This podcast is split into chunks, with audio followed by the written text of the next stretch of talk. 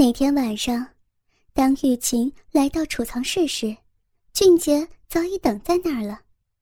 两人首先拥抱着吻了一阵，玉琴便按照俊杰的意思把裤子脱了，又肥又嫩的嫩逼长着乌黑黑的阴毛，轻轻拨开，嫣红的阴唇就出现在眼前了。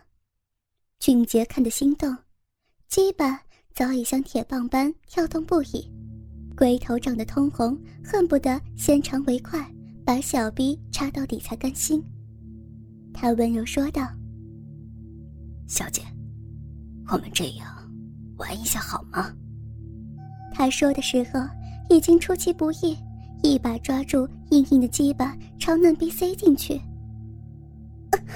俊杰，不行，痛，痛死了！俊杰。并不把玉琴的痛苦放在心上，他不管三七二十一，尽量把鸡巴往里推，一下子已经进去五六分。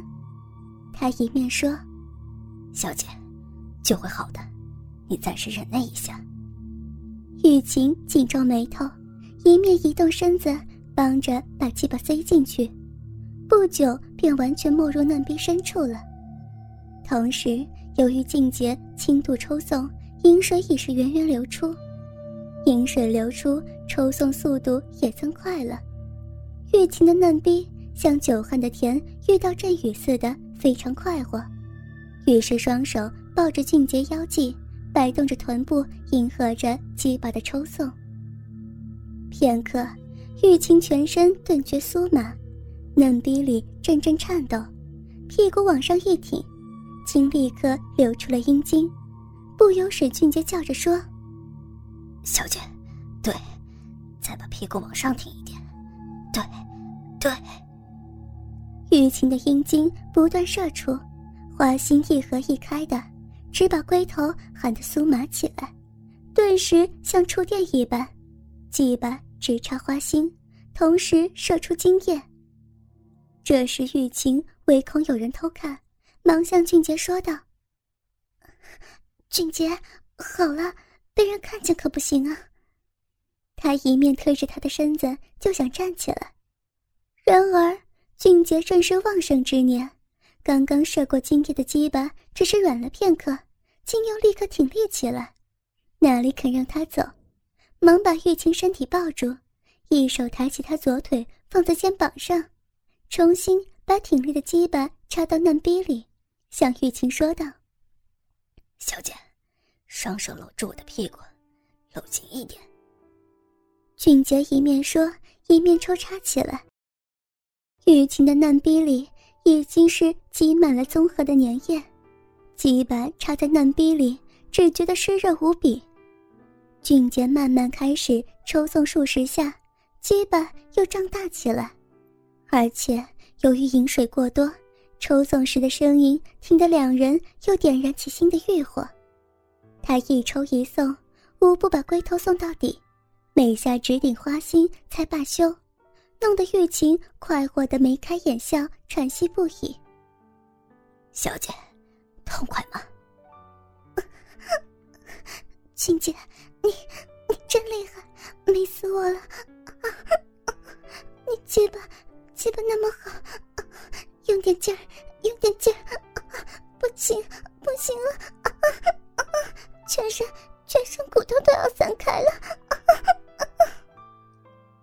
俊杰伴随着他的呻吟，抽送速度越来越快，出浅入深，花样百出。突然，双手紧紧抱住玉清娇躯，怪叫着说：“小姐，小姐，我已经忍耐不住了，全身。”全身都在酥麻，啊！他一面叫，一面拼命的加快速度抽送，然而只不过抽送了十几下，精液也忍不住射出，龟头一颤一颤，直顶花心。由于俊杰强力射精，玉清再也忍耐不住，他竟再次泄出阴茎，同时用力在下面挺上嫩逼，双方精液互相交流着。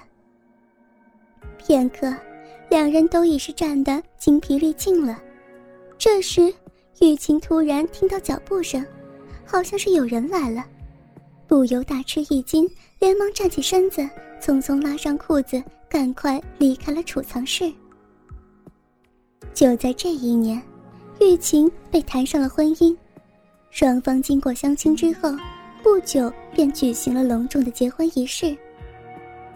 他结婚的对象是本市的大富人家，对方的温公本是贸易商，但现在已经把产业移给儿子接管，他本人退休在家。他有三个儿子，拥有一所广大的院地，雇佣了不少佣人。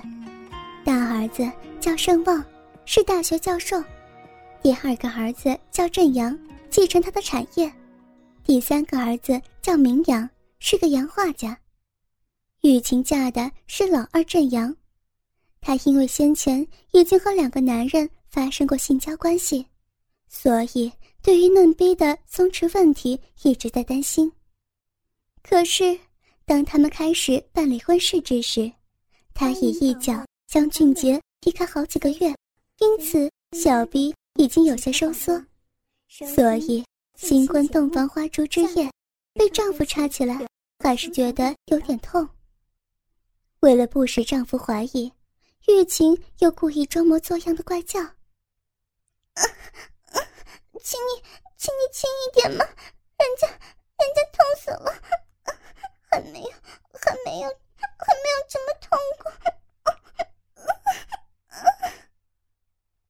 她一面叫，一面故意扭动屁股，阻止鸡巴进入嫩逼。丈夫郑阳信以为真，眼看妻子是个处女，便乐得不可开交地说：“你还是个处女呢，真叫我高兴。好，好，我轻一点，轻一点就是。”玉琴被丈夫这么一说，不由暗暗窃喜，而且更是羞答答的装模作样起来。不知不觉。玉琴嫁给镇阳已经过了一年，由于她对家人非常和睦，日子也过得美满快乐。就在快乐时光中，镇阳由于业务上的需要去东南亚出差了。雨晴虽然与镇阳家人相处的不错，可是对于心灵上的空虚却无法忍受，因此她需要找个对象以弥补。大伯盛旺是大学教授，有个叫叶金山的男子在他研究所当助手。叶金山像是一个电影明星的美男子，因此玉琴对他颇为爱慕。有一天，玉琴和金山走在走廊上碰面时，他以试探的方式向他挤眉弄眼，意欲逗他入瓮。可是金山这美男子。却相当保守，不容易如愿以偿。在叶金山来说，他是盛旺的研究助手，而玉琴这美人是老师的弟弟的太太，他怎么敢逾越人指呢？然而玉琴对他却不肯放松，他用金钱收买了女佣人阿朱，务必要将金山得到才肯罢休。阿朱是个识时务的姑娘。她懂得少奶奶的意思，于是就私下跑去对金山说：“叶先生，你这个人真是不懂礼貌，人家少奶奶在走廊上和你打招呼，你却不理会，她非常生气。我看呢，你还是快点去向她道歉吧。”啊，他他生我的气干嘛？我没有得罪他呀。少奶奶是个很体贴的人。她知道叶先生你是个孤儿，没人能安慰你，尤其一天到晚埋头在研究室里，他是同情你，人家一番好意，想请你去喝杯茶，我看呢，你还是不要拘束自己了。你既然这样说，我也用不着有所顾忌了。金山终于答应了。这时，玉琴刚刚睡过午觉。在浴室里洗了澡，正对着镜台化妆，金山偷偷进入她房间来了。当玉琴看到金山出现在自己房间，一时喜出望外，不由脸上掠过一阵红潮，握住他的手说道：“金山，你真是个胆小鬼！我叫你两次了，为什么不来呀？少奶奶是朵名贵的花，我却像是蚂蚁里的臭虫。他顿了一顿，接着又说道：“我哪能冒昧随便接近尊贵的你？不过，你既然有这番好意，我自然不敢怠慢。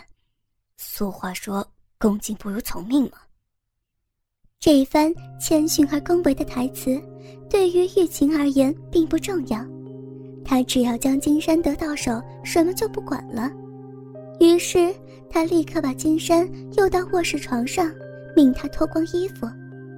玉晴情不自禁地在他身上乱舔，水早已流的内裤湿湿的一大片。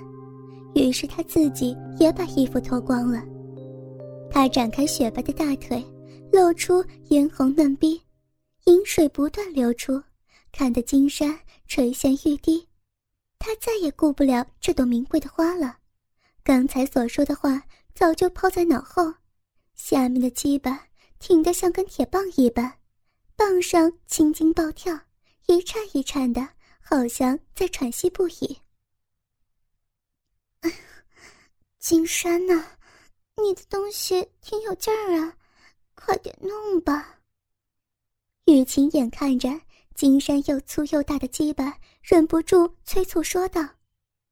金山表面看来一派斯文，对于做爱却另有一手。他一手抓着鸡巴，只在玉琴嫩逼门口揉磨一阵，尽情的加以挑逗，弄得玉琴饮水汩汩流出。